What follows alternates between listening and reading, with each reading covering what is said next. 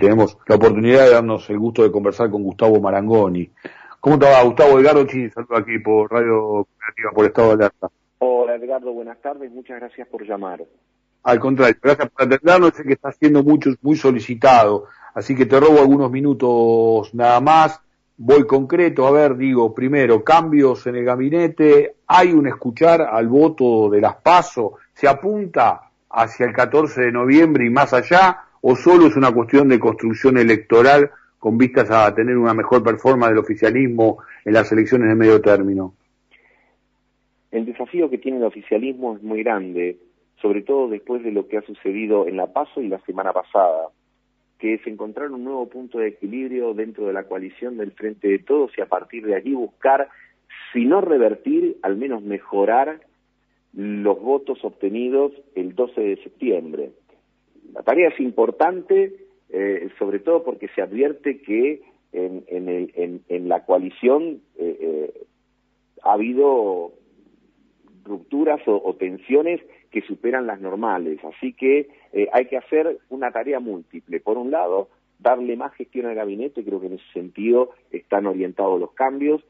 todas las personas que se han incorporado en la jornada de hoy han ejercido el cargo de ministros anteriormente o tienen un largo y extenso este, desarrollo en todo lo que tiene que ver con el ejercicio del poder y de la administración y creo que lo que busca el presidente es eh, justamente gente con mucho conocimiento del tablero de los botones porque no se puede perder tiempo en aprendizajes en este contexto. Y en segundo lugar bueno el desafío de generarle una dinámica y una impronta eh, eh, diferente a lo que fue la campaña electoral hasta el 12 de septiembre. Quizás algunas pistas nos dé eh, la palabra de Alberto Fernández de hoy a la tarde cuando vuelve a antagonizar en duros términos con los referentes de Juntos por el Cambio y con la experiencia del gobierno anterior. Me parece que de aquel Alberto Fernández, que poco tiempo antes de la primaria decía esto es un plebiscito sobre mi gestión, ahora lo que se busca es establecer una suerte de referéndum entre las diferencias ideológicas de las dos grandes coaliciones de la Argentina, primero,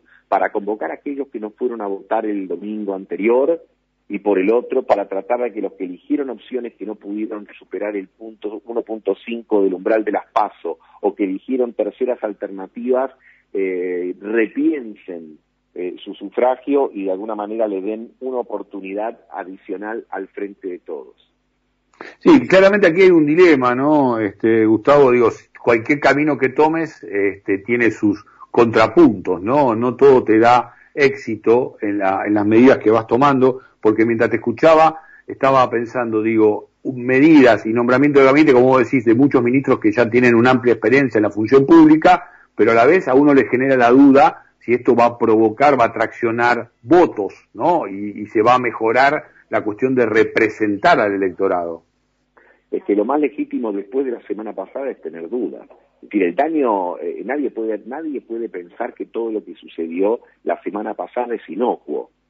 ¿Eh? nadie puede pensar que eh, eh, vos disputás una interna a cielo abierto, dejás tu fractura expuesta y que eso en el contexto de una Argentina que está débil económicamente y de un gobierno que ha perdido por 10 puntos la elección nacional no va a tener este, ningún tipo de efecto de consecuencia. Así que obviamente las dudas yo las comparto contigo. Acá habrá que monitorear este, semana a semana y ver cuál es la reacción de la opinión pública. El gobierno está apurado por los tiempos y apurado por los acontecimientos. Al cambio de gabinete le sucederán una serie de medidas económicas que buscan poner más pesos en el bolsillo de la gente. ¿Tendrá efecto? ¿Será bien interpretado? ¿O mucha parte del electorado tomará como corresponde, por supuesto, esos recursos e igual votará de otra manera adversa al, al gobierno? Yo al menos no me animo a hacer ninguna proyección desde este de esta fotografía en la que estamos parados porque eh, evidentemente eh, eh, estamos frente a un marco de incertidumbre que tiene que todavía darnos muchas respuestas. Si del 68% de gente que votó en La Paso vamos a ver un aumento significativo, vamos a estar en el nivel de 77-78% que puede convocar una elección general y en todo caso, si de esas nuevas personas que van a votar hay un convencimiento de que el gobierno entendió y escuchó el mensaje o simplemente que está tratando de reaccionar con manotazos de ahogado y por lo tanto volverá a insistir en el castigo del 12 de septiembre pasado.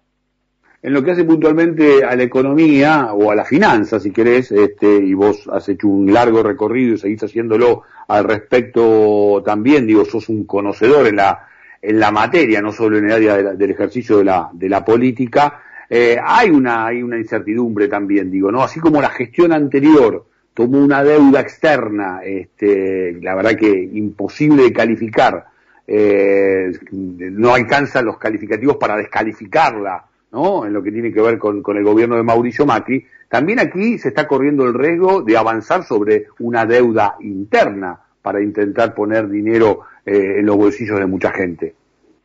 Mira, no hace falta que en la Argentina nadie haya pisado jamás la Facultad de Ciencias Económicas para que todos sepamos cuál es el destino final de un país en donde hay muchísimos pesos y muy pocos dólares. Por lo tanto, yo diría que eso ya no es una cuerda de la cual no hay que tirar mucho, es un hilo de coser del cual no hay que tirar mucho. Hemos visto el viernes pasado un decreto del Poder Ejecutivo en el cual plantea ahí una administración de los derechos especiales de giro que recibió el Fondo Monetario Internacional que de alguna manera abren la puerta para eh, una suerte de expansión este, eh, aún mayor de los pesos que están dando vuelta este, en la Argentina. No quiero caer en tecnicismo, pero lo que sí señalo es que los pasivos del Banco Monetario, es decir, los pesos sobre los que el Banco Central este, tiene que dar respuesta, están casi alcanzando los 9 billones, billones de pesos con un respaldo que luego de los dos pagos que se hagan al Fondo Monetario Internacional, el de ahora de septiembre y el de diciembre, si no hay un acuerdo previo, más lo que invierta el Banco Central de aquí a fin de año para sostener su política monetaria, nos va a dejar en diciembre con, en el mejor de los casos, 3.000 o 3.500 millones de dólares netos,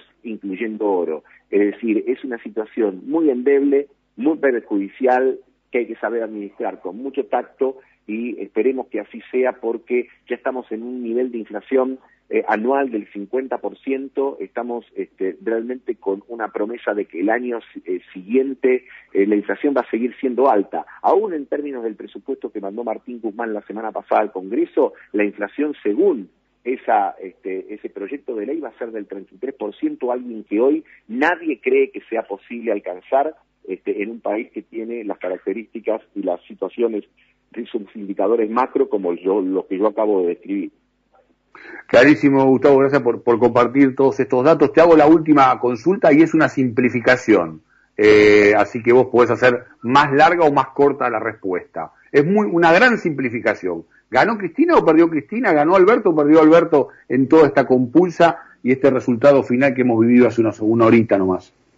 Perdieron los dos. Cristina un poco menos porque logró imponer la agenda de adelantar el cambio de gabinete, pero tuvo que utilizar un enorme arsenal para lograr lo que antes conseguía en una conversación cara a cara. Y Alberto porque queda este, dañada la marca de la autonomía de la decisión presidencial. Gustavo, gracias. Eh, que termine muy bien el día. Igualmente para ustedes. Buenas, buena semana. Gustavo Marangoni, ¿eh? la verdad que ha sido un gusto tenerlo aquí en Estado de Alerta, un gusto tenerlo aquí en la radio cooperativa.